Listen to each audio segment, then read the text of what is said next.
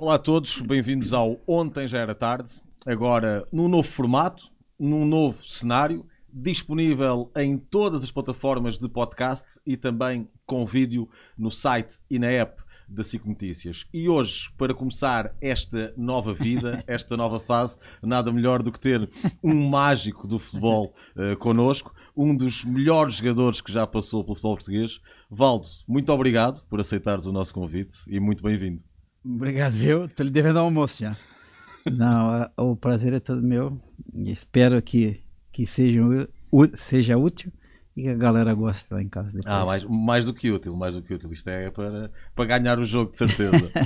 oh, Val, esta ligação a Portugal começa, começa com o Benfica. Um, tu vens para Portugal no final da década de 80. Estavas no Grêmio na altura, mas esta transferência, esta mudança em si foi uma novela, não é? Sim, foi uma novela. É... Eu lembro que. Luiz, eu sempre fui muito apegado às minhas coisas. Assim, assim, tenho um carro, eu não gosto de trocar de carro toda hora. A minha casa não gosto de trocar. Sempre fui muito as minhas coisas. Que eu sou, sou do mato, né? Sou do interior do interior do Brasil. E, e pronto. Tava, comecei a construir a casa dos meus pais, aquela coisa toda. Já jogava, já jogava no, no Grêmio titular Aí fui à seleção, então já tinha um, um statuszinho.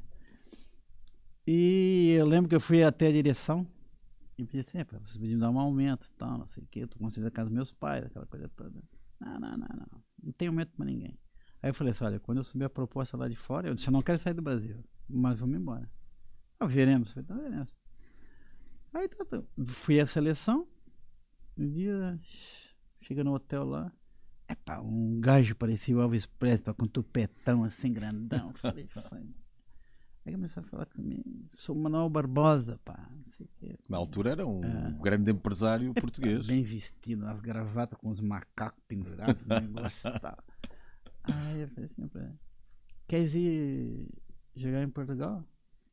Eu falei, se você acerta com o Grêmio, pra mim, se jogar aqui ou jogar lá é a mesma coisa, não tem problema nenhum. Deve ser, pá. Aí eu lembro que ele foi, pega assim, e põe uma pasta, e eu olho assim na pasta, tá escrito Sport, Lisboa e Benfica. E eu pensando comigo, bom, Sport, deve ser, eu conheço, é o de verde. Benfica, eu também conheço. Pai, esse Lisboa, eu não sei que time Acho que eram é três clubes. Eu achei que era três clubes. Eu falei assim, eu falei assim Semana Barbosa, eu disse, conheço o esporte, conheço o Benfica, agora e esse Lisboa quem é? Tá parvo, a primeira vez que eu falei parvo. Tá parvo o quê, pá? Isso é um clube só, pá. Eu perguntei por que e Benfica? Ele, sei lá, saber. Aí começou a negociar lá com o Grêmio, vai, não vai, não sei o que tal.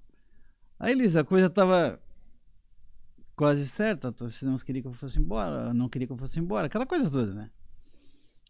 E o seu Manuel Barbosa vai na televisão, um programa lá televisivo, e fala: Eu sou um gajo independente, pá, sou um gajo muito rico, pá, tenho dinheiro, ah, não sei o quê. Aí o gajo falou: Ah, é? Então agora queremos mais um milhão. Aí o caldo entornou de um jeito, meu filho. E assim, tem que falar. Eu falei: Eu não posso falar com ninguém. Senhor. O senhor que falou que é rico, eu disse: Eu não posso fazer nada. Então realmente foi uma novela muito grande. E eu, tudo começa onde? Que depois eu fiz um jogo contra a Alemanha, aqueles jogos, jogos amigáveis, no dezembro, teve inundação no Rio de Janeiro, e nós saímos de Brasília até o Rio de Janeiro de autocarro. E o senhor Manuel Barbosa me convenceu de vir só conhecer o clube, as o instalações. Clube, tal, sei que. E eu, como sou do mato, acreditei que era só isso mesmo. Bom, meu amigo, quando eu chego aqui no, no aeroporto, Luiz, ai, tanto fotógrafo, tanta coisa, tá? Ele eu, já tinha falado com os jornais e com é, televisões. Eu só pensava na minha volta, que eu era jogador do Grêmio ainda. Né? Ele disse, eu só pensava na minha volta. Ele disse, quando eu chegar em Porto Alegre, misericórdia.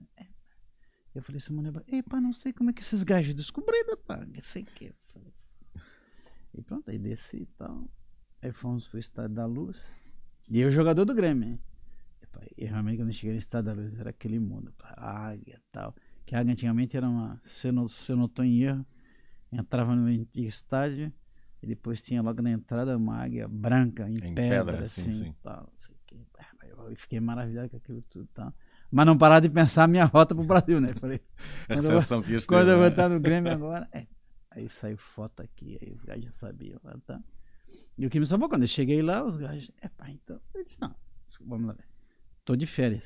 E eu de férias eu vou, onde quiser, pô. Pronto, eu eu vou pra Itália, eu vou aqui.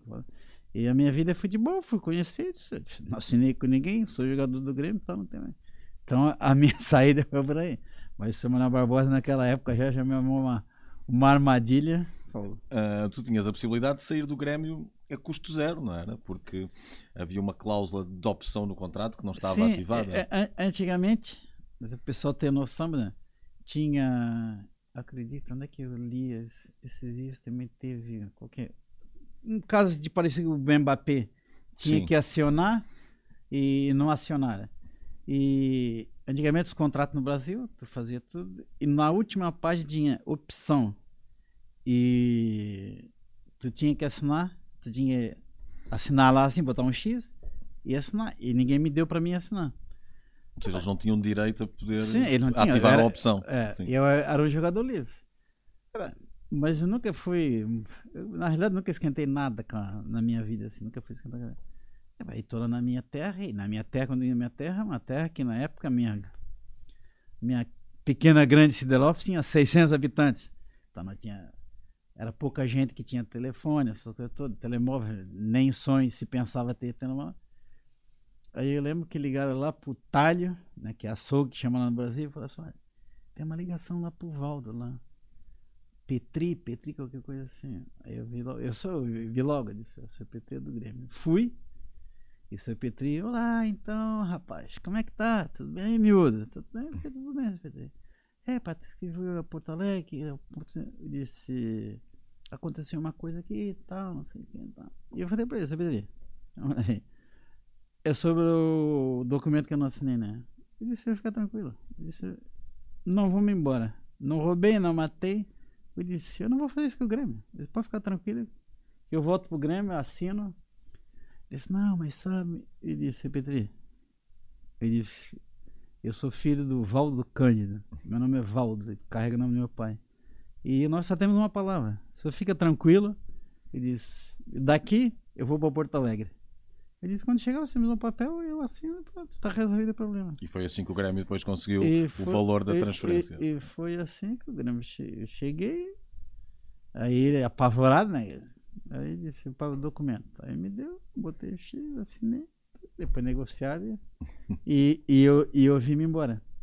Porque também, Luiz, tudo isso porque quando eu, eu a minha vida começa em Siderópolis, de onde eu sou natural. Tá?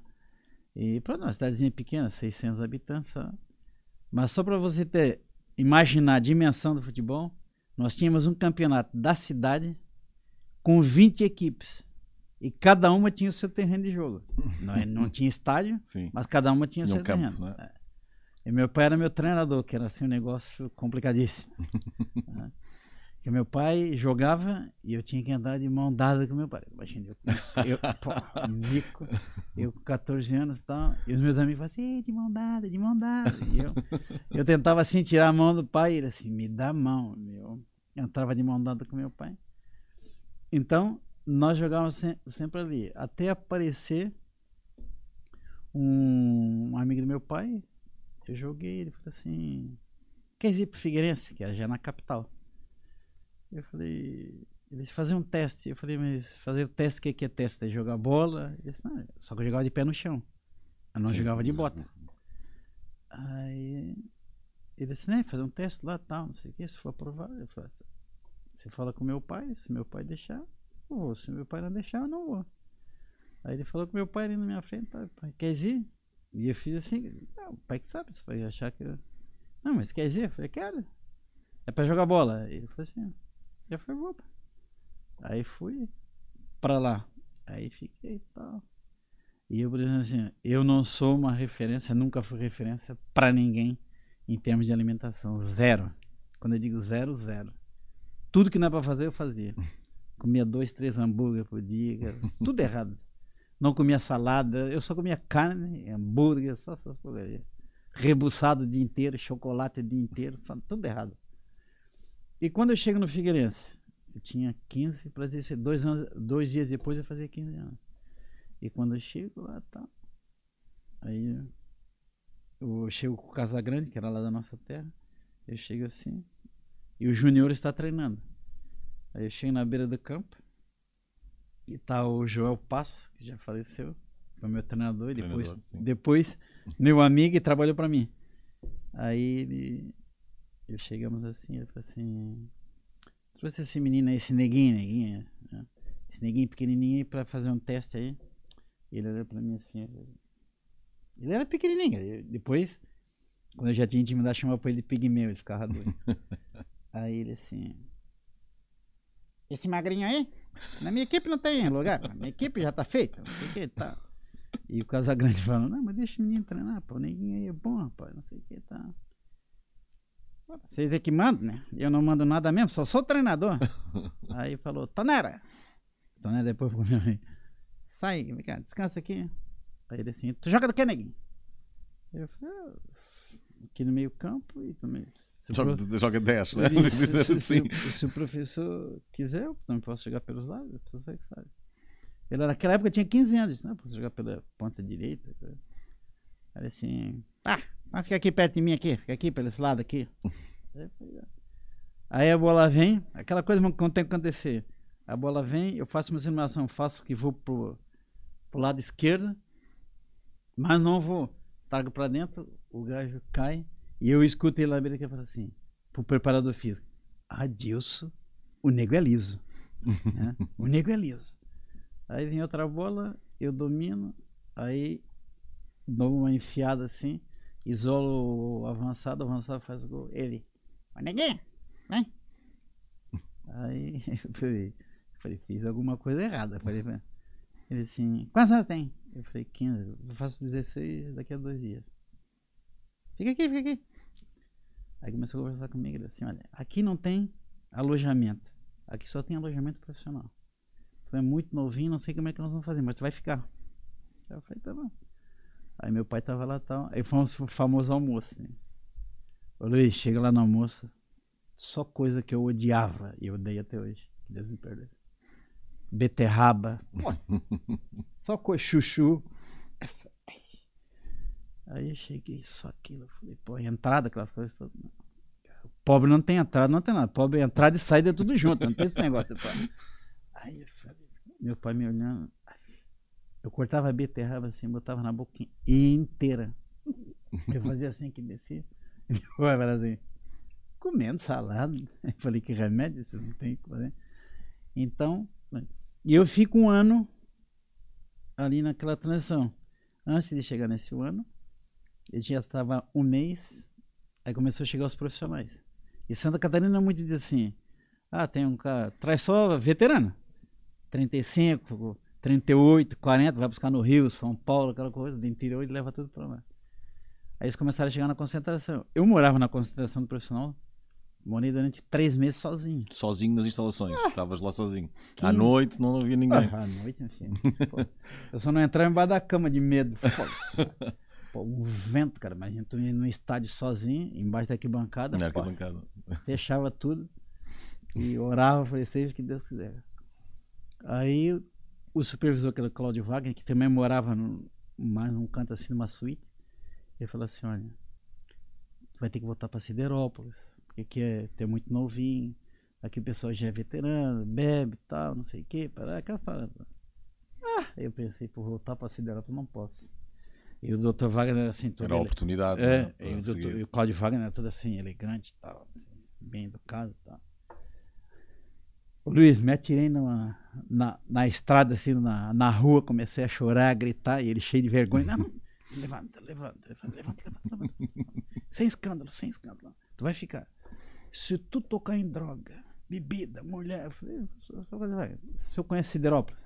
Não, né? Eu não volto pra Siderópolis. Eu volto como campeão, não volto pra Siderópolis. Então tá. Aí fiquei e comecei a jogar. Aí treinava de manhã com o Júnior, à tarde com o profissional e à noite ia pro, pra escola, pra aula. Né? Então essa era, é- essa era a minha tarefa. Aí os caras começaram a me chamar de filhinho, que era mais novo, né? Fiz 16 anos e tal. E ali realmente foi a grande A grande base escola. De tudo que aconteceu para mim foi o Figueirense. Havia aí também uma, uma gratidão, por exemplo, ao clube, ao Grêmio, ao que fez por ti, para na altura tu não aceitares aquilo se calhar hoje muitos jogadores fariam imediatamente. Estão a custo zero, podem Não, negociar mas ô, Luís, um contrato mais alto. Sim, mas, não é? mas, mas é por quê? Eu quando tinha, eu quando tinha 14 anos, não é mentira que eu vou contar, já contei várias, vários lugares. Eu tinha, tenho um tio que chama-se Nascimento. É minha mãe se chama Lúcia, é irmã da minha mãe. E tinha a seleção, isso era o campeonato antes de 82. Eu cheguei assim, tio, faz a seleção brasileira aqui. Eu morava em Siderol, no bairro Rio Ferido. Eu disse, no meio campo o senhor deixa um, um espaço. Ele, mas pra quê, meu filho? Faz. Aí ele fez, tá, tá, tá, tá. Ele falou assim, e esse lugar aqui? Ele falou assim, esse lugar eu vou jogar. Isso é que era confiança, não é? 82 eu vou ser o titular do Brasil. E ele começou a rir. Ele começou a. Ele chamava Vinagre. Ô Vinagre, tu vai jogar aqui? Na seleção brasileira? Ô Lúcia, vem cá, minha filha. Aí a mãe, que foi? Olha, tem que levar teu filho no médico. Ele tá realmente maluco. Agora vocês vão ver. Mandou eu fazer. O que, que foi? Eu disse, olha, ele pediu pra mim fazer a composição da seleção, fiz e deixar uma vaga aqui. Eu perguntei pra que que era, ele falou assim, não, que ele vai jogar na seleção brasileira agora. Tem cabimento? Ele assim, a mãe falou, olha, ele falou porque ele vai. Ele disse, não, vão os dois, estão os dois malucos. Não tá todo filho, tá tudo também maluco. Então, tudo começou ali. E eu, quando eu fui pro Figueirense, né, e jo- pronto, comecei a dar na vista, estreiei no profissional. E o primeiro, o primeiro treinador no profissional foi o Abel, Abel Leôncio Vieira, que tinha sido ponto esquerda, que é de Santa Catarina, do Grêmio. E depois foi o Tarcísio Gonçalves da Silva Júnior, que foi campeão no Palmeiras, aquela coisa toda, que também é- que era do Internacional, que era a oposição. E naquela época tinha assim, os representantes de cada clube chamava-se cônsul, é o cônsul do Grêmio, o cônsul do Inter, não sei o que, não resolvi nada, mas pronto. Aí apareceu lá, Alexandre, vamos lá, vamos levar você pro. E o outro falou assim: você vai jogar no Internacional, ninguém. Ninguém, tu vai jogar no Internacional. E, e esse, ele sempre assim, pena que tu usa muita droga, ele fala pra mim, eu disse, ô, professor, professor, eu nem fumo, como é que você diz? Mas tu tem cara, tu tem cara que também. Eu falei, "Ô, professor, e eu chorava pra caramba. Ele disse, não, tu tem cara, tu não me engana, tá? Eu falei, "É." aí esse, esse, esse cônsul arrumou pra mim ir lá pra, pra Porto Alegre. Era meu pai, era só de bulé, ninguém tem dinheiro. Aí ele nos levou de carro, tá? Eu chego lá, eu lembro como se fosse hoje, era a volta do Jair, um dos maiores jogadores que o Inter teve, já já. Tava na Colômbia.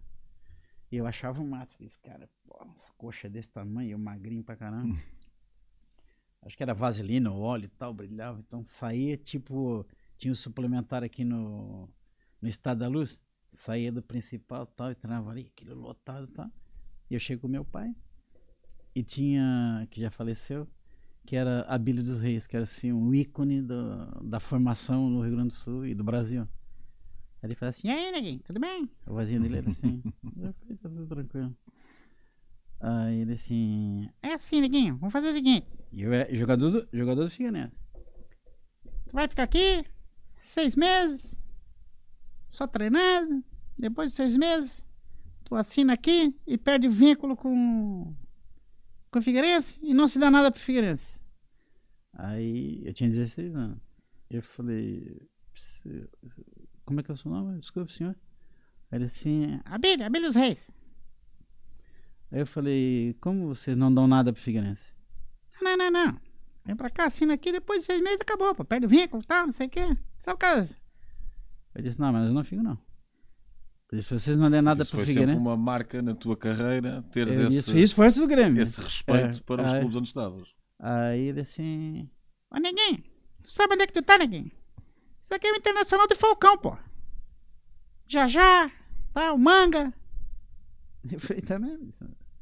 Eu disse, se, o senhor, se vocês não derem nada pro Figueirense, eu, vou, eu volto pro Figueirense, não tem problema. E eu falei pra ele. Aí ele assim, e o senhor não fala nada? Meu pai não, ele que sabe. Meu pai sempre foi de falar pouco. Aí eu falei, seu Bilho, disse, eu não roubei e não matei. Eu disse, tudo, a pouca coisa que eu sei hoje foi os caras do Figueirense me deram, e principalmente os jogadores.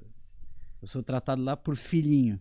Eu disse, o cara que eu tenho como pai, meu segundo pai, é o Edson, meia, meia esquerda, jogava demais. E o Ronaldo, que era meus parceiros, meus parceiros, que diz, eu era parceiro deles de quarta. tá? Então eu disse, disse, eu não posso. Eu disse, eu... Ah, então pode sair. E me botaram pra rua assim, eu e meu pai. O cônsul desapareceu. Aí eu falei, pai, e agora? Disse, ah, que meu pai sempre trabalhou em oficina cirúrgica nacional, essas coisas. então trabalhava, tinha muito amigo caminhoneiro. Eu disse, não, daqui a pouco vai passar um amigo do pai aí. Tá, eu falei, aconteceu, nós estamos lá no posto, numa bomba de gasolina, tava esperando, tá, daqui a pouco apareceu. A alcunha do meu pai era Ginga. Então, Ginga, o que tá fazendo aí? Aí o pai explicou assim, não, bora, pô, entra aí, sobe aí, então. Aí voltamos. Aí eu volto pro Figueirense. Volto pro Figueirense, aí quando tava tudo certo, aparece um diretor do Grêmio. O, aí, o, o a Vieira, o. Vieira, o Vieira te falar, tá, não sei, ele chega. Só que o Rio Grande do Sul é tipo, só cara assim, tipo Antônio Silva, grandão, forte. sabe? Só cara assim, pá. E o meio-campo era Almir, eu jogava pela direita e o Renato, que era o número 10, jogava pelo lado esquerdo. Só que o Renato era o negão do caneco, pá, forte pra caramba, e eu ao contrário. E esse diretor chega e fala assim, começa a ver o treino, o cara todo bonito, olho verde, tupetão assim, tal, bem vestido. Aí falou assim, tchê, o Valdo é o número 10, tchê? É aquele neguinho lá? Aí o cara assim, não, não, o Valdo é o 8, é que nem... Aí ele assim, barbaridade, tchê, não... Lá no sul não se cria, tchê. Isso não. Muito pequeno, muito pequeno. Não, não, não, não. Aí, acabou o treino, ele veio falar comigo. Ele me olhava assim, assim ah, tchê, não. Lá no sul não, não, não vira, não vira. Tá. Lá no sul, disse, mas aqui também é sul. Aí eu e o Renato, aí eles queriam só levar o Renato, que o Renato era bom pra caramba. Só que era forte pra caramba. Eu, aí eu e o Renato, aquela coisa de moleque. Aí, cuspimos na mão. pff, olha, tu só vai se eu for e se eu sou você, tu vai. Eu falei, fechado, fechado. Tá. Aí negocia e tal. E eu falei, Renato, porra, eu era o cara, agora eu vou ficar cá. Ele disse, não, vamos dois. E o outro só falou assim, não, esse você cria, pô, esse é forte. Hã? Pô, umas coxas e tal. Ah, esse neguinho não, pô, esse neguinho não se cria. É muito pequeno, muito pequeno. tal. Aí foi, foi acertar o preço lá, na época foi um milhão e meio por, por mim, um milhão e meio pelo Renato e mais dois jogadores. Nestor, que era lateral direito, defesa direita, e Euripides, que era defesa esquerda. Ô, Luiz, uma confusão das Arábias. vai, não vai, o Conselho Deliberativo demitiu, que as duas joias da coroa vão embora, não sei quem, não sei quem. E na, e na altura, eles me vê lá, como é que era? Naquela época, eles deram um cheque para mim, que eu não, não sei precisar, que era um cheque que tinha direito. Eu chego e pego o cheque, e era muito dinheiro. Eu chego com o cheque e dou pra minha mãe. A minha mãe olha e fala: Meu filho, tu roubou isso aonde, meu filho? Falei assim, pobre é triste. Falei, "Pô, Quando consegue dinheiro, roubou logo. Aí eu falei: Não, mãe, eu disse: Olha, eu não sei explicar. O, o presidente falou que era dinheiro. Eu não entendo nada disso, mas nem você jogar bola. Aí o meu pai chega: Mãe, olha que teu filho tá. Ah, tu, roubou onde, meu filho? Eu falei: Pobre, realmente. Eu falei: Foda. Aí acertaram, tal, tal. Aí expliquei lá e o cara lá do Figueirense explicou que era no direito, não sei o que tal.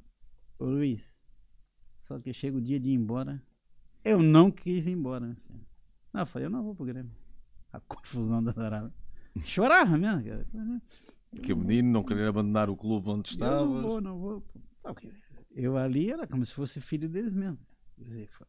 Então tudo que eu devo. Luiz, eu fazia. O Edson, que é um cara que eu amo, e eu falo com ele sempre.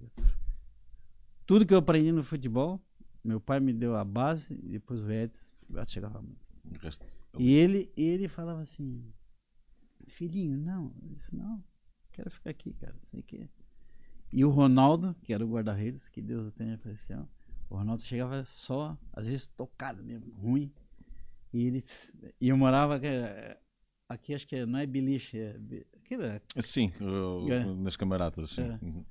Eu dormia em cima, então Eu eu embaixo. aqui, a porta era aqui assim, e o beliche era nessa parede aqui. Eu na parte de cima, o Ronaldo embaixo, e o Edson, assim, o bruxo, era aqui assim, tinha a casa de banho ali e tá? tal. Eu chegava às vezes da escola, do colégio, e ele, filhinho, sobe sem fazer barulho. Eu falei, Ronaldo, eu falei, pô, é impossível. O bicho é mais velho que a minha avó. Eu falei, pô, eu disse, só de eu pensar em subir, ele já. Eu falei, não tem como subir. Se fizer barulho abdominal. Eu falei, pô. Eu falei, e o Edson é que botava pilha. Ô, Ronaldo, o filhinho tá ficando mal educado. Tem que dar um corretivo nele. Eu acho que 50 abdominais por noite é muito pouco, tem que fazer mais. Eu ia falar, pô. Aí só botava a mão assim, ó, o bilhete. Eu já puxava pela perna, puf, abdominal. Sabe quantos abdominais vai fazer por noite? 150 a 200. Todo dia ele falava assim: Você vai ser o nosso representante da seleção brasileira. E eu fazia tal, ele oblíquo, eu pá. E um dia comecei a jogar tal. Aí tu, quando tu joga, tu já tinha dois jogos no profissional. Falei, agora eu sou o cara. Aí cheguei desse, do colégio, ele assim, filhinho, abdominal, um frio, falei, não sai frio pra caramba. Falei, ah, não, Ronaldo, não vou fazer não, tô cansado. Pô, treino de manhã, treino à noite, é armada campeão, sabe? É, pá, não vou fazer não, pá. E o Edson, ai, Ronaldo, como tá mal criado. Ele assim, filhinho, o Ronaldo guarda-redes, dois metros, né?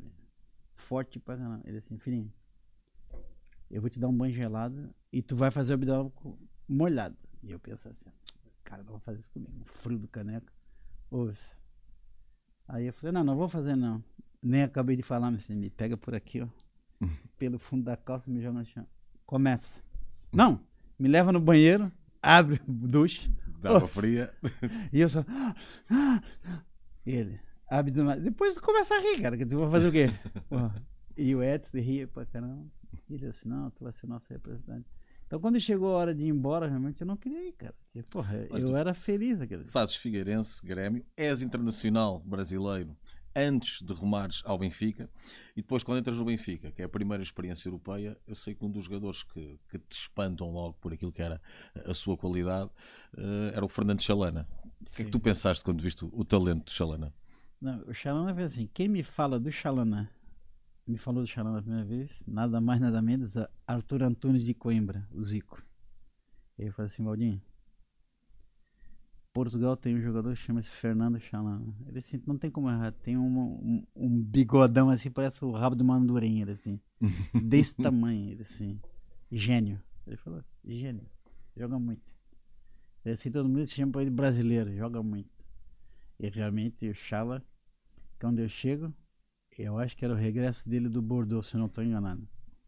Tinha feito a cirurgia já, mas tu via quando a bola chegava nele, era diferente. Era diferente. Ela já ia rindo para os pés dele. E ele falava para mim assim: Sócio, só tem dois aqui que cheira futebol. Eu e você. Então procurei jogar comigo. Eu falei, tá bem. Ele era cara é que tu não sabia para que lado que ele ia sair. Pé direito, pé esquerdo, e depois tudo parecia simples para ele. E era simples, né? né? Enquanto tu fazia um esforço, ele balançava aqui, o boneco caía. Achas que se ele não tem saído para a França, na altura em que saiu, e que não foi uma experiência que lhe correu bem, tinha uma marca muito mais forte hoje no futebol internacional? Ah, tinha. Com certeza, a, a, não, ninguém sabe, mas quase que certeza absoluta. O Xalana era diferente dos outros. Né? Eu acho que o fato de ter ido para Bordeaux, muito frio, às vezes são, são, são, são, são, as escolhas né? que tu faz, às vezes. Pô, temos o, o, grande exemplo do, do João Félix. Foi para onde foi, né? sabendo ou não, ah, quando tu vai para trás de Madrid, tu sabe o que A probabilidade de tu te encaixar naquela equipe é, é mínima. Eu acho que se o Chalane tivesse ido por um clube com mais perfume, tipo Real Madrid, tipo Barcelona. Né? Onde ele pudesse soltar Sim, a sua magia. A magia. Ele foi. E eu, como gostava muito de Chalana, eu procurei saber da história dele. O Chalana, o Afilulu, que acho que foi o que levou ele, cobrava um euro, um, um franco francês nos treinos para ver o Xalana. então tu vê como é, que, como é que era o homem. Eu acho que isso tem muito a ver com a escolha. Eu conto uma história, Luiz, muito rápida. É, uma vez na, na minha casa apareceu. Eu já tinha um, um pré-contrato assinado com o Roma. Eu fiz dois jogos, grandes jogos com o Roma. E estavas Perus. onde? Em que altura? Eu tava aqui no Benfica. Aqui já no Benfica. É. E os caras, eu tinha acertado tudo já. Porque ficava livre. Disse, não, vou, pá. Acertei. E depois o Dino Viola morreu. Aí os caras vieram. ah, Viola morreu, tem que esperar sete meses aí. Sete meses sem jogar? Falei, tá maluco? Eu falei, não, não, não. Não espera ninguém. Aí e tal. Aí eu volto a falar com, com o Gaspar Ramos. Como é que surge a história de eu sair do Benfica? Porque é a mesma história, eu queria. Eu saía do Brasil não ganhava nada. né? Tipo, ganhava um rebuçado. Né? O Benfica veio e me ofereceu três rebuçados. Eu vim. Né? Só quando eu cheguei aqui, eu vi que afinal era três rebuçados. Tinha gente que ganhava 18 rebuçados. Aí eu fui. coisa. E que, não, que não tem nada a ver com a vida dos outros. Né? Mas, pô, tu joga Às o vezes o estatuto que tens, a influência que tens. Aí eu falei assim, aí eu fui falar, na época com o Dr. Gaspar Ramos, e disse, olha, isso não tem nada a ver, não quero comparação. Disse, mas eu acho que eu mereço vá. Não, não. Os contratos são feitos para se cumprir. Eu falei, não. Aí eu falei para eles, olha, na minha terra, meu avô me ensinou que bom cabrito não berra. Eu falei, tranquilo. E eu falei a mesma coisa que eu falei no Grêmio. Quando eu recebi proposta de fora, eu disse, eu sou apegado às minhas coisas, mas quando eu souber a proposta de fora, eu vou porque tem a minha família que eu deixei no Brasil. Não. E assim aconteceu. Aí tá, comecei a conversar. Aparece lá na minha casa o Milão AC. O gajo aparece, tal, bem vestido, né? Scarpa, aquele né, sapato bonito, tal, aquela gravata. Que era a equipa na altura, não é? E eu falei pra ele, assim, eu, eu não sei como é que o senhor vai encarar, que eu, eu já tinha estudado um ano de italiano. Eu, a minha esposa. Eu falei, mas eu não quero, eu não quero ir pro Milão. Ah, parecia que eu tinha dado um soco no senhor. Você não quer ir? Eu falei, não, não, disse, vamos lá ver. Não é que eu não queira ir. Eu disse, vocês são bicampeões europeus. Eu disse. Giovanni Galli, Tassotti, Baresi, Costa Curta e Maldini. Não joga nenhuma dessas. No meio, qualquer uma dessas eu posso fazer. Ancelotti não vou jogar. Raikar não vou jogar. Não é porque vocês piorem, meu. E Gullit não vou jogar. Os caras são bicampeão europeu. E uma delas contra, contra ti, contra o Sim. Benfica. Sim. Eu disse, eu vou. Eu disse. Donadoni eu podia jogar pelo lado direito. Donadoni, capitão da esquadra azurra. Eu disse. Avançado, eu nem ouso pronunciar o nome do homem, Marco Van Basten. Eu Claro. disse, podia jogar pelo lado esquerdo. Evani, titular da. Titular da Da seleção. italiana. Eu disse, o senhor me coloca a jogar onde? Aos 27 anos. Ele, bravo, bravíssimo. Eu disse, não. Eu disse, eu sou um cavalo cheio de força, eu quero correr e tal. Disse, Mas quer jogar? me não é? sim, eu disse, eu disse, eu não vou ficar sentado no banco esperando uma lesão, um cartão amarelo e tal. Eu disse, então, às vezes, a, a escolha perde de um lado, ganha do outro. Era muito dinheiro, muito dinheiro. Mas, é o que eu falo, muito dinheiro também. A vida não é só feita de dinheiro. Há pouco tempo o Ibrahimovic disse que os jogadores têm que procurar ser eh, mais recordados pelo talento e pela carreira do que propriamente por todo o dinheiro que ganharam. Tu reveste nisso também, nessas, nessas declarações, Sim, pela marca que o- deixam? o- Se sonha o- com o Ibrahimovic, o- ganham o- muito dinheiro também, sim, né? Mas, ô, ô, Luiz, eu, eu, na realidade, cara, eu nunca. E Deus pode me punir se eu estiver mentindo. Eu nunca, eu nunca vi a bola assim. né? Eu, quando me imaginava jogando, eu, exemplo, eu sou da época do rádio. A Sim, bola com fulano, tá começando a eu, nunca fui. Nunca fomos na miséria, mas nós éramos pobres. Então, quer dizer, televisão foi depois de muitos anos. Então, tudo era no rádio. E naquela época no Brasil, principalmente para o Sul, só passava na rádio, na televisão, o clássico dos milhões, que era Vasco e Flamengo. Então tu vai em Santa Catarina hoje, não Tu é és assim. vascaíno. Eu é? sou vascaíno. É, tem 40% é Vasco, 40% é Flamengo e depois o resto dos divide. outros clubes. Hã?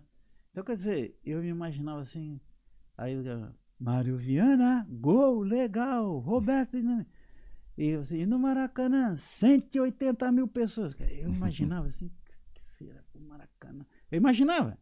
Aí eu viajava e assim, pô, imagina o cara gritando meu nome. Pô, aqui marcou pelo fulano e tal, Valdo e tal. Então você me imaginava assim, eu nunca pensei, eu nunca entrei no futebol assim, ah, vou ganhar dinheiro. Era o sonho de criança de Sim, chegar de jogar. ao Eu- patamar eu, alto. eu né? queria era sentir aquele prazer de entrar, o pessoal gritar o meu nome e tal, fazer uma jogada. Ou, tá? Nem era tanto fazer o gol, mas fazer a jogada do gol, aquela coisa toda. Então, porque eu dou o exemplo sempre do Serginho. O Serginho era o único lateral de defesa esquerda. Era o único que podia, não digo tirar, que era muito difícil, o Roberto jogava muito. Mas que podia ameaçar o, o Sim, Roberto era, Carlos. Era o. Mesmo assim, estava. Veloz, rápido, muito rápido na- na- nas ações, bom cruzamento, bom chute. Quando Mas ele o vai para o Milão, Carlos, quando já. ele vai para o Milão assim, eu falei, nego, eu disse, lá, eu disse, o Serginho não vai jogar. Maldino, bonito pra caramba, porra, italiano, olho verde, o pai nasceu ali, o cara só vai jogar ali. Eu disse, não tem. Eu disse, eu acho que o homem, eu sempre falei pro, pros meus amigos, assim, o Serginho, infelizmente, vai para um lugar que ele não vai jogar, que é uma pena. Eu disse que o homem também tem que ter história para contar, senão daqui a pouco o meu, meu neto, dia tiver neto, a neta, o avô jogou aonde? Eu falei, não, o avô jogou aqui. Avô, mostra uma foto. Pô, só tem foto no banco. Pô. Quer dizer, quer dizer era capaz de dizer assim, é, avô, afinal tu nunca jogou, pô, tu andou ali no banco todo o tempo ali. Eu pelo menos eu tenho uma história pra contar. Né? Ó, o avô andou aqui, tá vendo aquele lá correndo lá, o avô e tal. Eu acho que o, homem tem que ter história pra contar, cara. Não é só o dinheiro, dinheiro, dinheiro. Mas banco foi coisa que tu conheceste muito pouco. Um Benfica titular indiscutível. Das duas passagens, cá, há pelo meio o PSG, Paris Saint-Germain, titular indiscutível.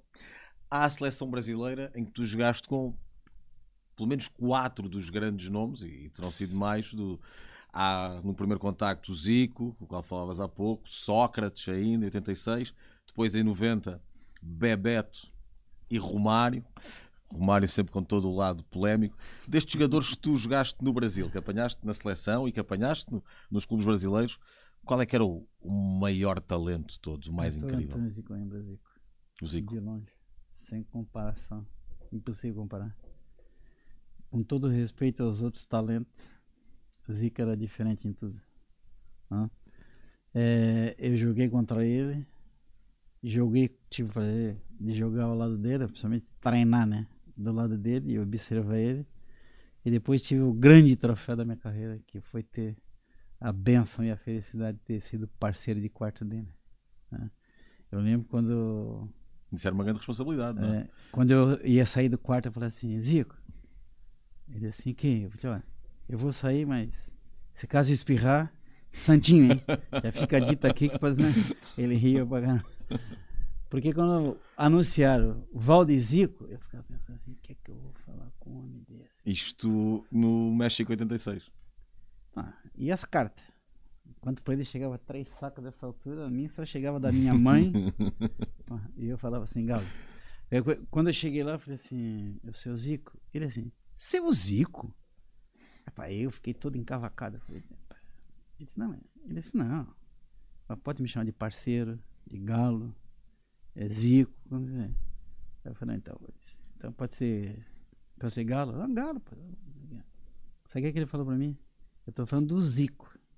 hum, Que era o Zico Já há muito e tempo. mais foi. 23.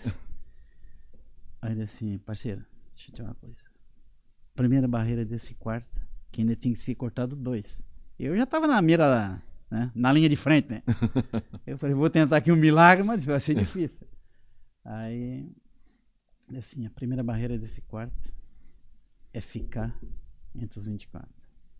E eu dei uma risada e falei assim, Magala, porra, você, isso não é pra você. Ele disse, não, não, não, não tem essa. Eu tô, mach... tô aleijado e quero ficar e nós vamos fazer tudo pra ficar. Aí eu falei, tá bom. Ele assim, e depois, segunda barreira é tentar ser titular. Se não for também, não é vergonha pra ninguém, mas vamos tentar ser titular. Falei, tá bom, tá. Aí depois, aquelas conversas que ele fala assim, Valdinho, vou te falar uma coisa. Escuta, se for bom, guarda, se não for bom, joga fora. Assim, dentro da grande área, se tu puder definir a um toque, tu vai marcar sem- quase sempre. Assim, de 100, tu marca 99. Assim, se não conseguir, dois toques no máximo. tu já não marca 99, tu vai marcar 95. Ele assim, se tu dominar de 100, tu marca 30. E assim não tem espaço. Por causa do tempo. E não tem tempo. E assim, aquele que for mais rápido, raciocínio mais rápido, dentro da grande área, ele assim, eu que levo. Ele assim, e não perca muito tempo driblando aqui. O mais rápido que chegar dentro da grande área, tu é protegido. Ali todo mundo tem medo. Daí a eficácia dele, Dele. dele dizer que é muito mais eficaz do que outros jogadores que ele até Ah, considera é. que têm mais habilidade, não é? E depois ele, ah, mas ele era habilidoso. Ele Muito fala habilidoso. assim, pô, saía nos espaços assim, e depois a, a, a bola parada, tudo. Então era um cara diferente. Bem, o Sócrates também, o irmão do Raí, né? Sócrates era quase uma, uma instituição, não é? Até era alguém que Sim, mas a o, o, Magrão, o, Ma- o Magrão tinha. Ele falou assim: Valdir, quero fazer o nome dele, Valdir. Porque uma vez eu perguntei assim: pronto, era, eu tinha curiosidade, foram os meus ídolos. Em 82, eu chorei no futebol, eu chorei. Com o final do- dos gols do Rossi. Em 80, e 82, choramos muito. Uf, mesmo como diz o português, babirranho. Fogo. E não lembro assim de ter chorado muito no futebol. Em 80, 82. E depois chorei em 86 no México. Porque eu vi o fim de uma geração de e ouro. o Sócrates falha o penalti, não é? Ele não um queria fim, marcar. é, um fim de uma geração de ouro que pronto, saiu Sem ganhar um. Não é que nem sem ganhar nada, é sem ganhar o, aquele que seria realmente o ápice da para todo mundo, que era o mundial. Tu em 90 já tens outro estatuto. eh, Sim. Na altura Não, mas já escuta, fazes- eu sou muito ouvindo.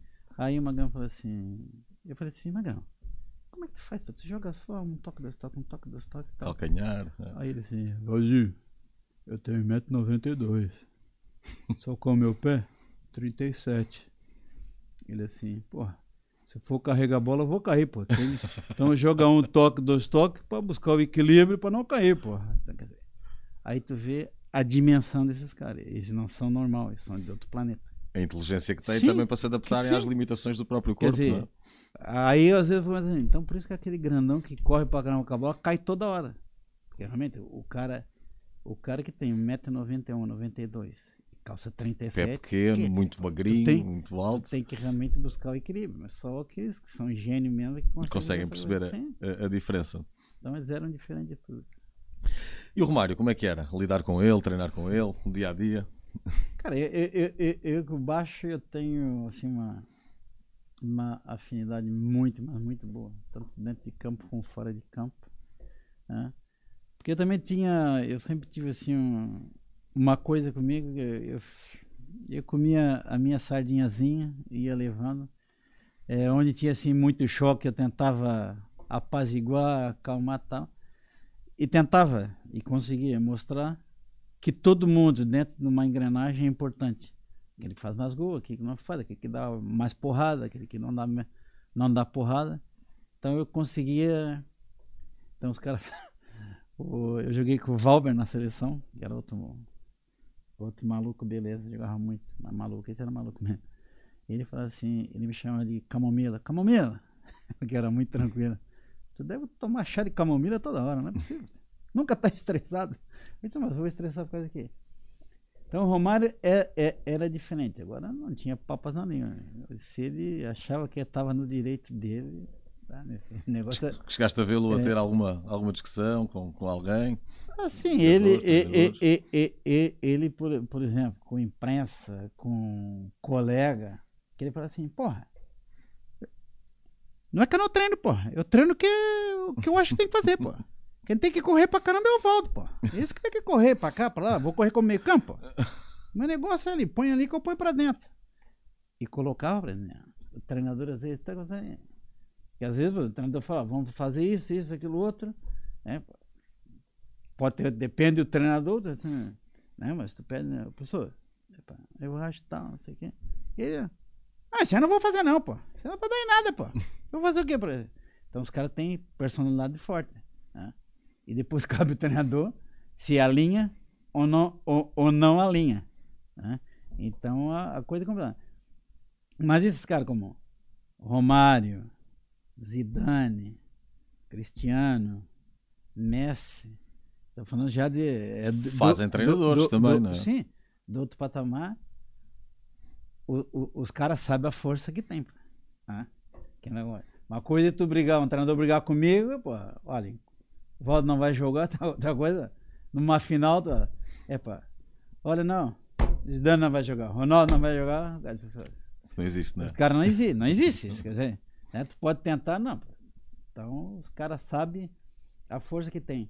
Mas o que eu sempre defendi nesse, nesse tipo de jogador, eu joguei com um jogador na seleção que ele falou assim, eu não vou dizer o nome por respeito, ele falou assim, porra, aí meu nego, porra, só mesmo os caras que dão entrevista, é o Romário, é o Careca, é o Miller, é o Bebeto.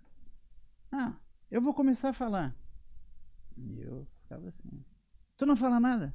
Eu falei, fala. Quantos gols tu tem? Ele falou assim, não, mas eu disse, quantos gols tu tem? Ele disse, não, nenhum. Eu falei, eu tenho seis, mas não abra minha boca. Que os outros têm quantos, não eu é? disse, seleção brasileira mal, se eu vier, eu tô bem. Seleção brasileira bem, eu tô muito bem. Seleção brasileira campeão, eu sou campeão. Eu disse, parceiro, deixa ela dessas coisas. Isso não é pra nós, isso é pra outro patamar. Eu disse, porra, careca tem quase, sei lá, 50 ou 100 gols pela seleção. Romário é a mesma coisa, Miller faz gol toda hora, Bebeto. Os caras, o nosso trabalho não é fazer gol. O nosso trabalho é preparar o terreno Para eles e, fazerem. e dá para os artistas, meu filho. Meu amigo, eles marcam, a gente passa no caixa e vamos embora. É o que conta. O resto é o resto. Eu disse, pô. Eu disse, imagina, tu vai fazer tudo isso. Eu disse, eu vou ramar em campeão. É, pai, não, eu disse, olha, eu vou falar uma coisa pra vocês. Já não corro mais. Ou corre todo mundo. Olha esse neguinho. É, olha, esse neguinho lá, Valdo já não vem mais da próxima. Deixa. Ele disse, não, meu, eu quero estar aqui. Eu disse, a seleção mal. Eu falava pra ele, nós somos do grupo de elite. Estás na seleção brasileira? Sim. Tá no grupo de elite. Se, se- se o Luiz gosta, se o Pedro gosta, eu não gosto, o problema não é meu. Eu sou do grupo de elite. Isso aqui conta a mim. Melhor contrato. Tudo é melhor. Sim. Mas agora, quando tu deixa ir na seleção. disse, Já, "Pô, já é diferente. Mas agora tu vai deixar de ir na seleção porque. Ah, não, pô, não concordo. Quero dar entrevista. Diz, contrata um cara, pô. O cara, depois de cada, de, de cada treino, te entrevista, pô. Tu faz de conta que sei eu, hein? Isso, eu quero é estar aqui no bolo. Na altura eram vários jogadores de seleção brasileira a atuar em Portugal. No Benfica tu estavas com o Ricardo Gomes. Grande Ricardo Gomes. teu grande amigo, foi contigo também depois para, para Paris. O Aldair, a determinada Grande altura. Depois no Porto, Branco também. Eram vários jogadores com, com acesso ala, direto à seleção. a, a na seleção era eu e o Branco, né? O Sim, Branco sim. também marcava pra caramba pro Branco. Pô, Pontapé fortíssimo, não é? Nossa. O Branco só queria passar também, voltar também tá quieto, né? Ele falou, Valdinho, Valdinho. É, eu falei, é, parecia guarda de trânsito. Valdinho! Eu falei, pô, falei, o Branco, vai dar uma ajudinha, pô, o neguinho tá quase branco já, não tanto correr. Eu falei, pô, grande branco. Não, foi a se- a seleção brasileira. Acho que a- seleção de cada país, cada um, da- ca- cada seleção é seleção. Eu digo, eu não posso dizer nem menos nem mais de um cara que tem orgulho em representar a seleção do Congo, que é congolês. Então, quando tu chega ao nível de uma seleção, eu acho que tu atingiu assim o que é o máximo para atingir numa carreira de jogador. Eu digo sempre e continuo dizendo, o atleta ou o jogador como queira, que consegue vestir a camisa do seu país e quando toca o hino não sente nada, ele tem que ter a hombridade De sair. chegar no, no balneário e falar assim, não, pera, não quero seleção, não quero. Porque alguma coisa está errada.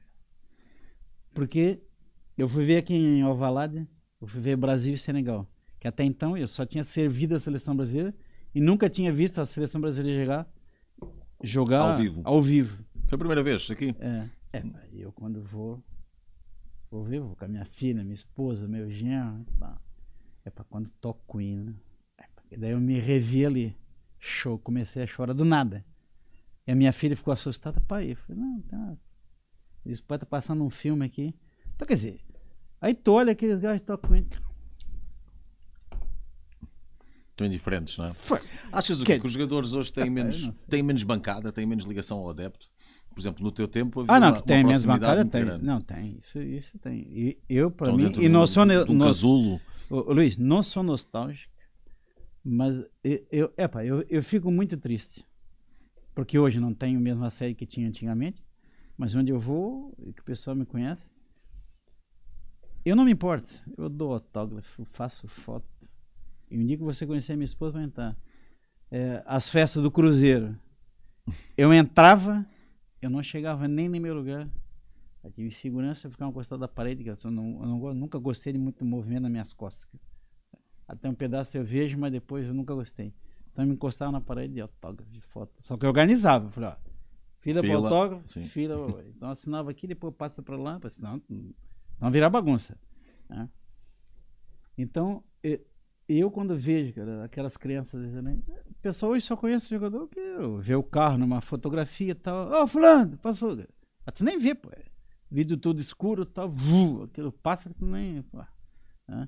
Eu acho que o futebol perde muito. Eu acho que torna-se muito mais frio e torna-se muito mais. Como é que eu vou dizer? Não é muito mais, fica menos. Não tem amor, é frio mesmo. Mas aí também há uma responsabilidade dos clubes que vetam muito o acesso dos jogadores uh, aos adeptos, à própria comunicação social. É? Também contribui um bocadinho para, para que estejam dentro de uma bolha e, não possam sair dali. Eu espero que as pessoas entendam aquilo que eu vou falar, não são nostálgicos. Eu, eu falo, eu falo para minha filha, eu, na minha geração, a minha geração tem referência. Eu tenho, eu posso dizer, eu não sei daqui a uns anos se você pode falar a mesma coisa. Eu tenho referência em tudo, seja na cultura, na tudo, pintura, música, é, basquete, tudo. Ah, eu tenho referência da minha geração. Ah. O que acontece hoje em dia? Tu, tu não tem mais, tu não tem mais referência, não tem mais nada. Achas o quê? Que agora com o fim de, de jogadores como, como Ronaldo e Messi, por exemplo, marcaram várias gerações, Uh, o futebol não, vai ficar eu, eu, eu vejo pelas crianças. Dizer, quando, quando tu, tu vê uma criança e que tu é indiferente, alguma, não alguma coisa, tem muita coisa errada. Uma criança é uma criança. Tá? Ele não está ali para te agredir, ele não tá, Não, ele quer um simples autógrafo que talvez ele nem tenha noção do que é, que é um autógrafo. Né? Mas pronto, mas gosta de futebol, gosta da coisa. Ou uma foto. Quer dizer, eu, eu, eu não consigo entender. E eles passam e ignoram, muitas, muitas não. vezes, não é? Tem, tem, tem, tem, tem o, o Zico, faz sempre o jogo dele na coisa. Eu não vou falar os dois nomes dos jogadores, mas é dois jogadores de peso. Foram no Maracanã, o jogo do Zico, a moral do homem. O jogo dele é no Maracanã. Não é em qualquer estádio, não. Aí fizeram tal. E quando estão saindo, os mais novos chamam os dois jogadores da atualidade. Fulano, fulano. Epa, ó, tal. E os caras, não, peraí. E foram embora pro Balneário. E o Galo tá ali, dando autógrafo, mas, como eram número 10, tá vendo tudo e tal, tal. Quando chega no balneário, eu falo, tu e tu, volta lá e dá autógrafo e tira foto com as crianças lá. Vocês estão pensando onde? Sim, senhor. Estou falando dois da atualidade. Então, quer dizer, o que, o que que faria para essas duas figuras? Mas isso não é preciso que seja alguém a dizer, isso devia partir Sim, deles. Sim, é? mas o que eu digo, o que eu ia falar, o que que custa? Quer dizer, tu luta a vida inteira, parte da tua vida, para ter notoriedade e para ser reconhecido pelo teu trabalho. E quando tu é reconhecido pelo teu trabalho, pela tua arte, aí tu já não quer mais dar o toque, uma coisa que tu sonhou. E eu falo para todo mundo, principalmente da minha geração, eu falo, olha, que também na minha geração também tinha uns assim, epa, fogo, pá, pá, tá, tô comendo. E eu falava, vai acabar. Vai né? acabar. Sim. Falei, um dia vai acabar. O que vai ficar, se fosse bom, se fosse, tivesse bom coração, fosse simpático com todo mundo, alguém ainda vai lembrar de ti. É isso depois que acaba por Lógico. ficar. Eu não, porque não sei o que tal, não sei o que. Tem um célebre jogo do Real Madrid. Paris Saint-Germain Real Madrid. Nós perdemos 3x1 lá e tinha o jogo de volta. Todo mundo tá eliminado, aquela coisa toda. Tá, tá. E o que eu falo, Luiz? Deus é muito generoso. Sempre foi muito generoso comigo vou para esse jogo, progeniesse que Deus o tenha, falou, pô, ouvia falar desse Valdo, pensei que era um jogador para jogar nada, o outro não sei o que tal. Luiz Henrique também jogava nesse é Mitchell, tá, tinha. O Arthur Jorge era o treinador, professor. O que é que ele fez? Só pegou os recortes de jornal e botou na parede assim. Não deu palestra, não. Falei assim: se vocês tiverem vergonha na cara, vocês vão para dentro de campo hoje. E dão tudo. E mostram para esses espanhóis que eles são. Ai, fomos, tá. Eu tive nos quatro gols. Tive no primeiro, no segundo, fiz o terceiro e dou a bola pro quarto. Agora sou um cidadão normal. Eu digo, o que eu procuro, eu sou treinador, o que eu procuro passar pros mais jovens, meus jogadores, é o seguinte: tudo é passageiro. E tu vive, tu tem duas vidas, numa só. Eu sou o Valdo Cândido Filho, que tenho o meu BI, que tenho o meu cartão de cidadão, né? Que quando eu vou pro estádio, se de Benfica, eu vou lá, não importa onde, eu vou, tiro aquela minha roupa e ponho a minha fantasia, que é ser jogador de futebol. Essa é a minha vida passageira, né? Mas é a minha fantasia. Põe a minha roupa ali, vou tal, não sei o que. Acabou, eu volto. Então, quer dizer, eu sou um cidadão normal, que exerço uma função pública, mas sou um cidadão normal. Eu tenho que comer, tenho que tomar banho, tenho que dormir.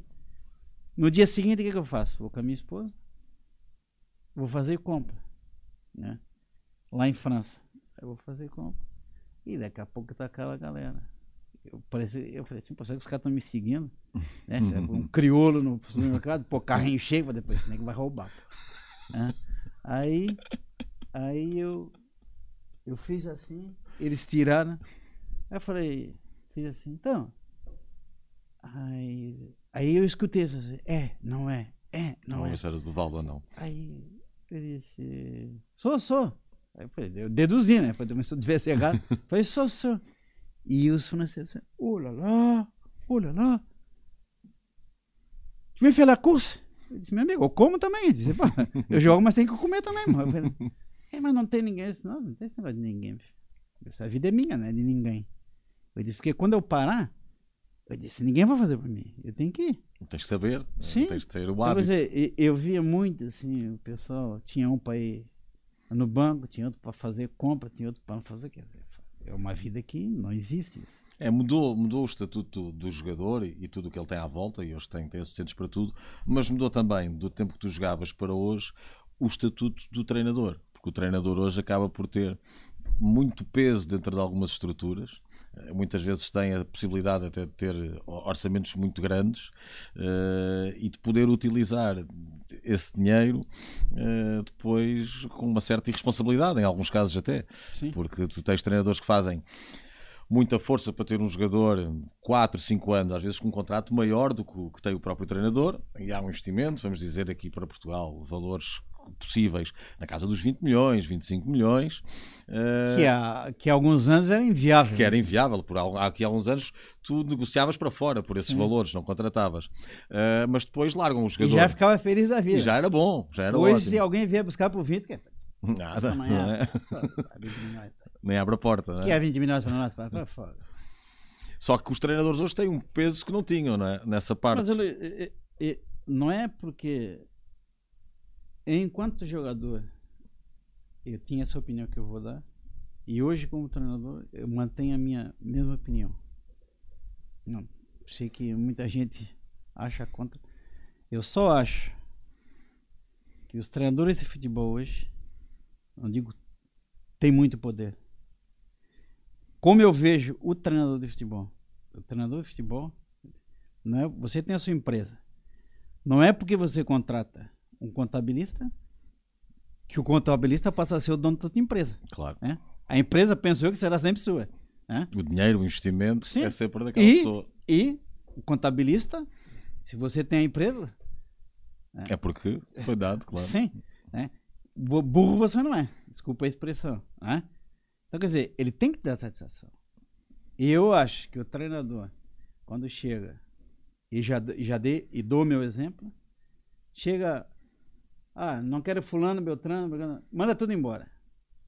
Eu disse, seu bonitão, vem cá. Se eu sou o presidente, bonitão, vem cá. E quem é que vai pagar, manego? O dinheiro é seu, exato. Quem é que vai pagar? Eu vou descontar teu salário, então.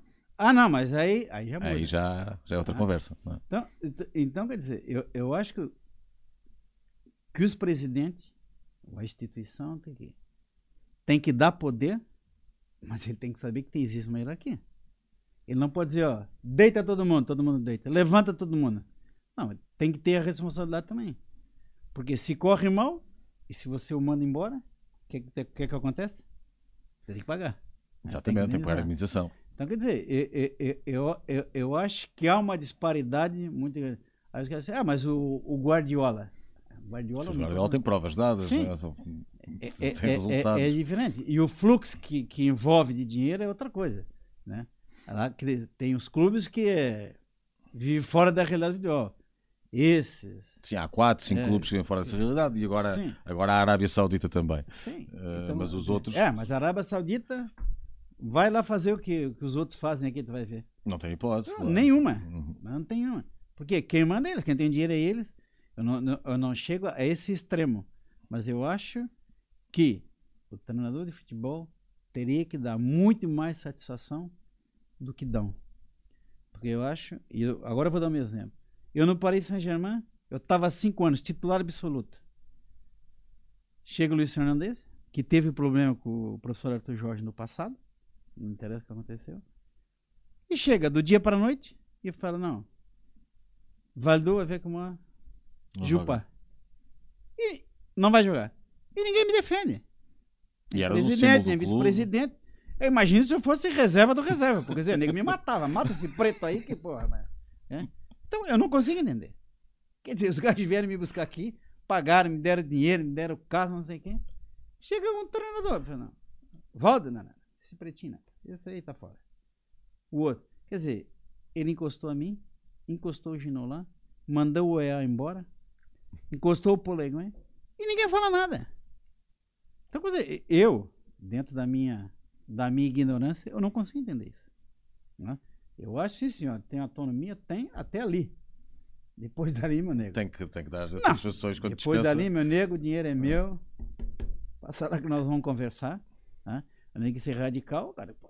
Também se o treinador faz tudo o que quer, pô. Então ele tem que ganhar o dinheiro e montar a equipe dele, pô. Exatamente. Sim, compra um clube e- fala, não, a tem partir de agora. né?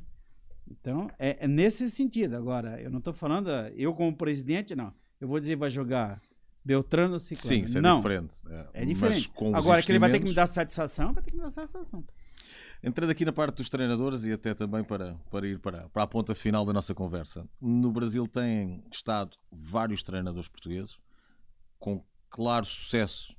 Hum, Há Jorge Jesus, há Abel Ferreira, Luís Castro estava nesse caminho, eh, depois foi substituído por Bruno Lage, não correu tão bem, e há vários treinadores portugueses que chegam e não têm, se calhar, às vezes tempo, outros têm tempo e não conseguem eh, mostrar o valor, e muito se falou daquilo que poderá ser aqui o próximo passo da seleção brasileira, de vir a ter no futuro um treinador estrangeiro.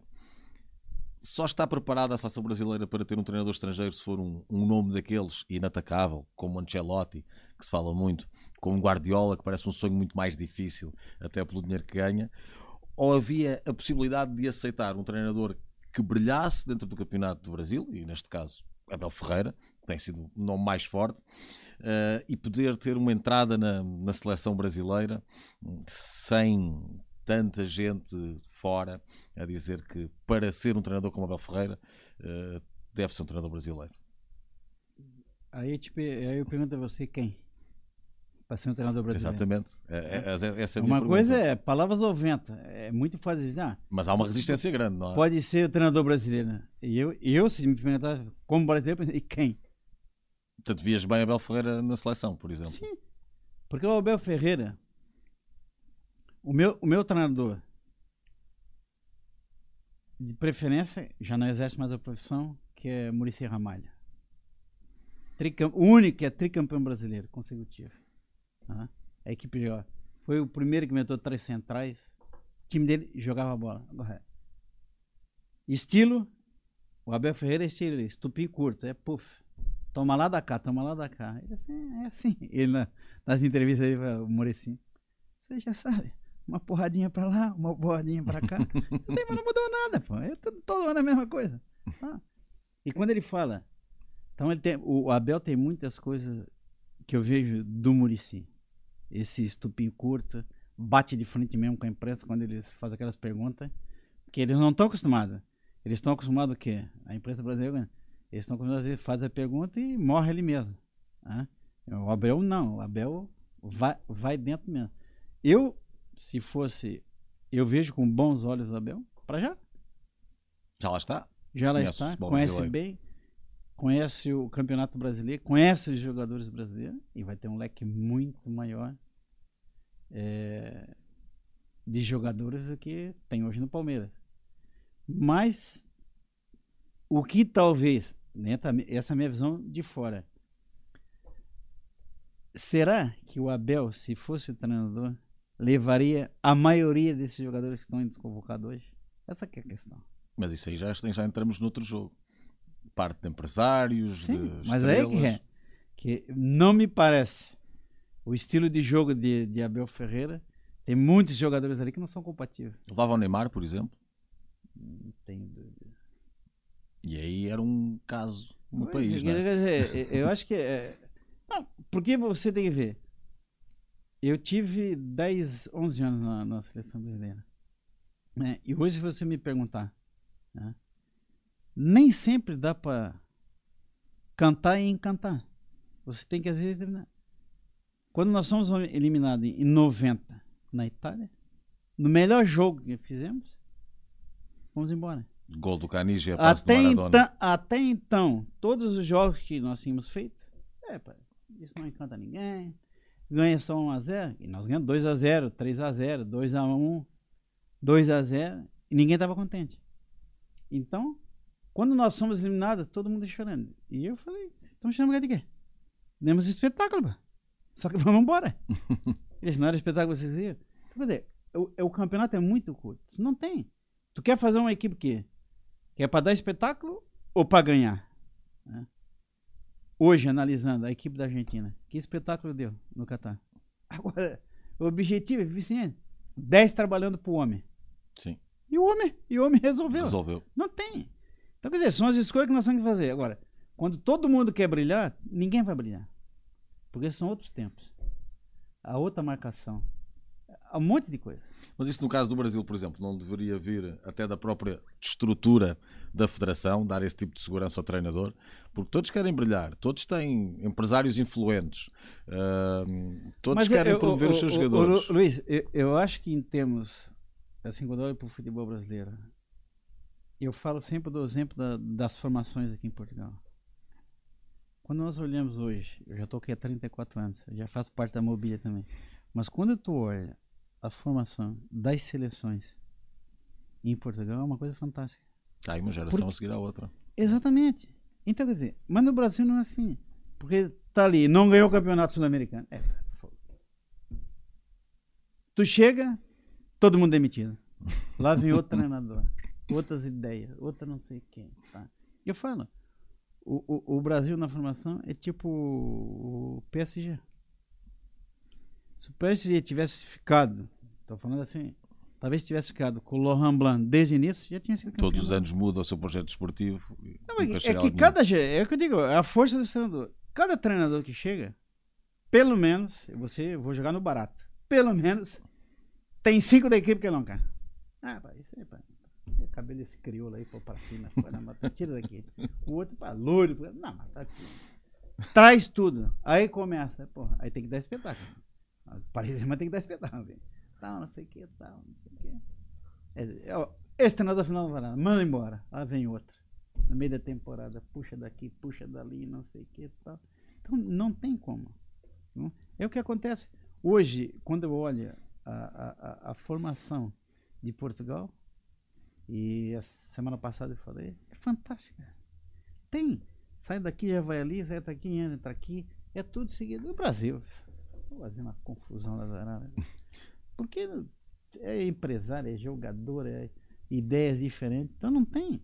Quando vê, o Rui Jorge está há quanto tempo na Sub-21? Sim, já leva um legado muito grande. Não é?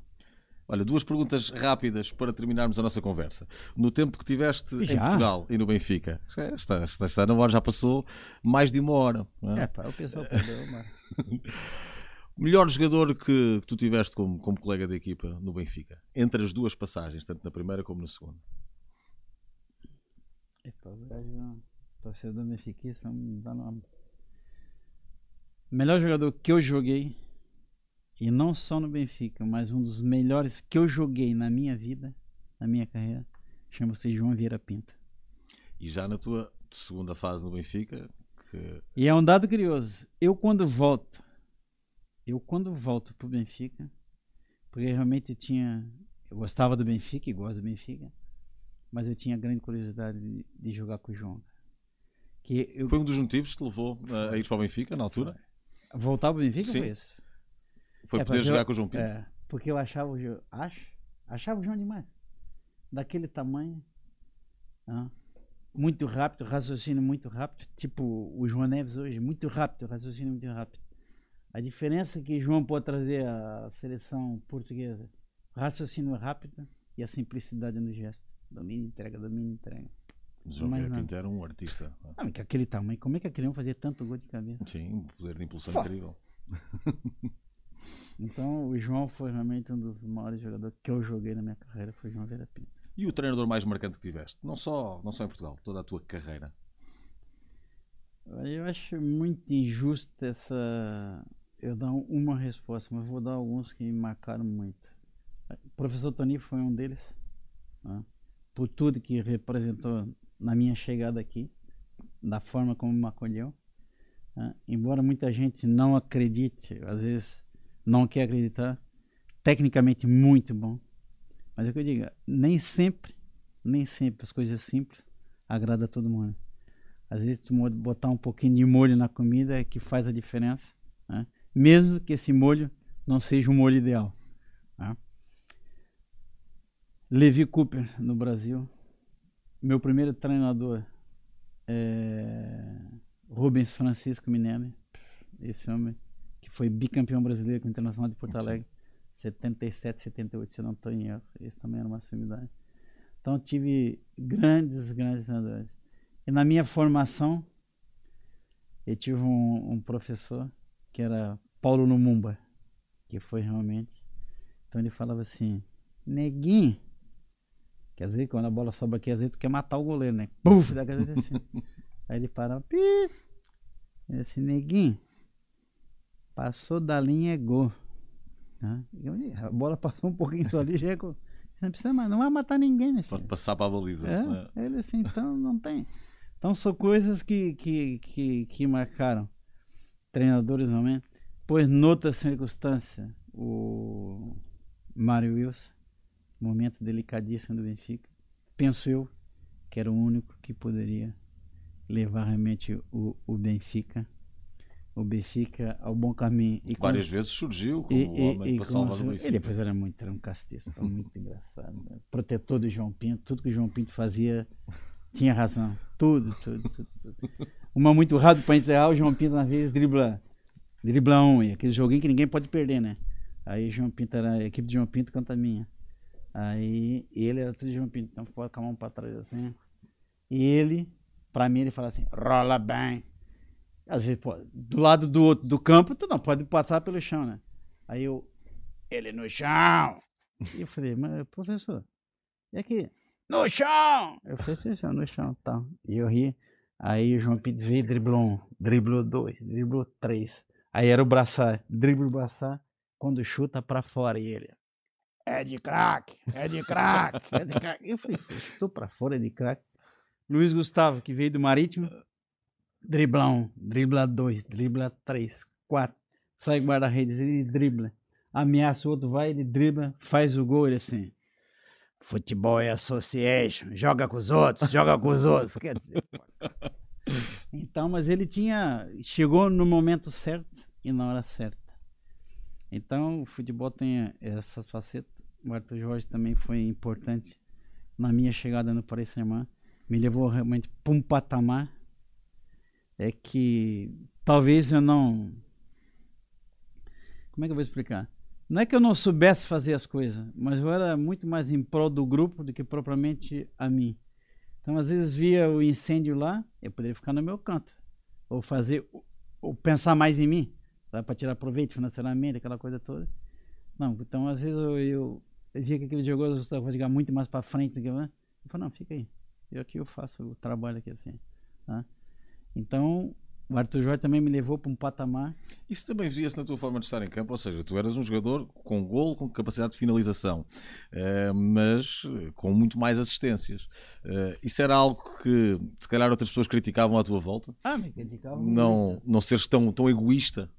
É, mas é, é- eu, por exemplo, eu me analisando, eu se eu tivesse sido mais egoísta, eu teria ganho muito mais prêmios individuais. Ganhei alguns, mas teria ganhado muito mais. Eu sabia driblar, sabia cruzar tanto com a esquerda como com a direita. Eu nunca gostei de disputa da cabeça. Né? Eu tinha medo de morrer em campo. Pô, com aqueles bichos ali. Pô. Agora, sabia, quando eu sozinho, pô, vou subir na cabeça com o Moza? Com, com o Fernando Gomes? É ruim, né? Ou o Fernando Couto. Então, eu, eu não gostava. Eu calculava, dizia, não vai dar, o gajo não vai chegar. Eu dava dois passos e trazia no peito. Agora, eu podia fazer muito mais coisas, ser muito mais egoísta, mas eu preferia dar para um colega meu do que fazer o gol, porque o meu gol era dar assistência. Eu achava o máximo quando eu dava uma assistência. Tanto é que eu ficava tipo tênis, eu ficava treinando no balneário, ficava assim. Treinar é, assistência. Sim, mas só anda sem bola, pé direito, pé esquerdo pé direito. E eu, a minha tática, que não servia de nada, só servia para mim mesmo, é a primeira bola do jogo, jogar simples, para não errar o passe. Se você queria ver eu odiar todo mundo, era quando eu errava passe.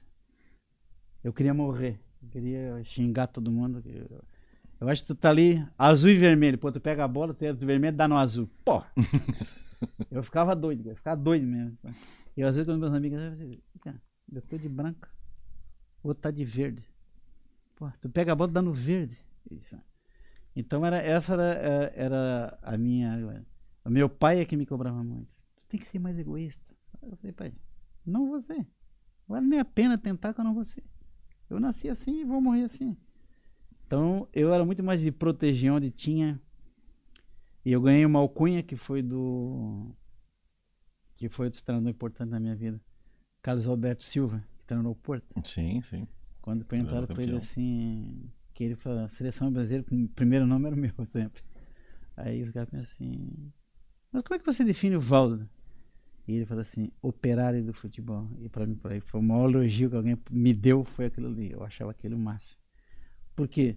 Porque mas era eu... mais do que isso, era um jogador com Sim, com mas eu gostava, arte, ele quis, é? eu, eu, assim, que eu estava sempre preparado. Ele falou isso, e ele assim, o Valdo é o cimento na construção. Ele vê onde é que tá a coisa, ele vai com aquele jeitinho dele e tal. Então esse era realmente o meu grande elo, principalmente em termos de seleção brasileira, era isso. Tentar apaziguar todo mundo. Que para gerir o ego de, da, daquelas feras todas não é fácil, mas, pelo amor de Deus. Olha, Valdo, foste também aqui o, o cimento da construção deste podcast uh, e a arte e a, e a magia que, que, sempre deste ao futebol. Muito obrigado. Não, eu que agradeço de coração, muito okay. obrigado. Obrigado, Valdo. Obrigado. Tudo a correr bem. Espero que a galera goste, né? Vamos ver. Vamos ver, vamos ver.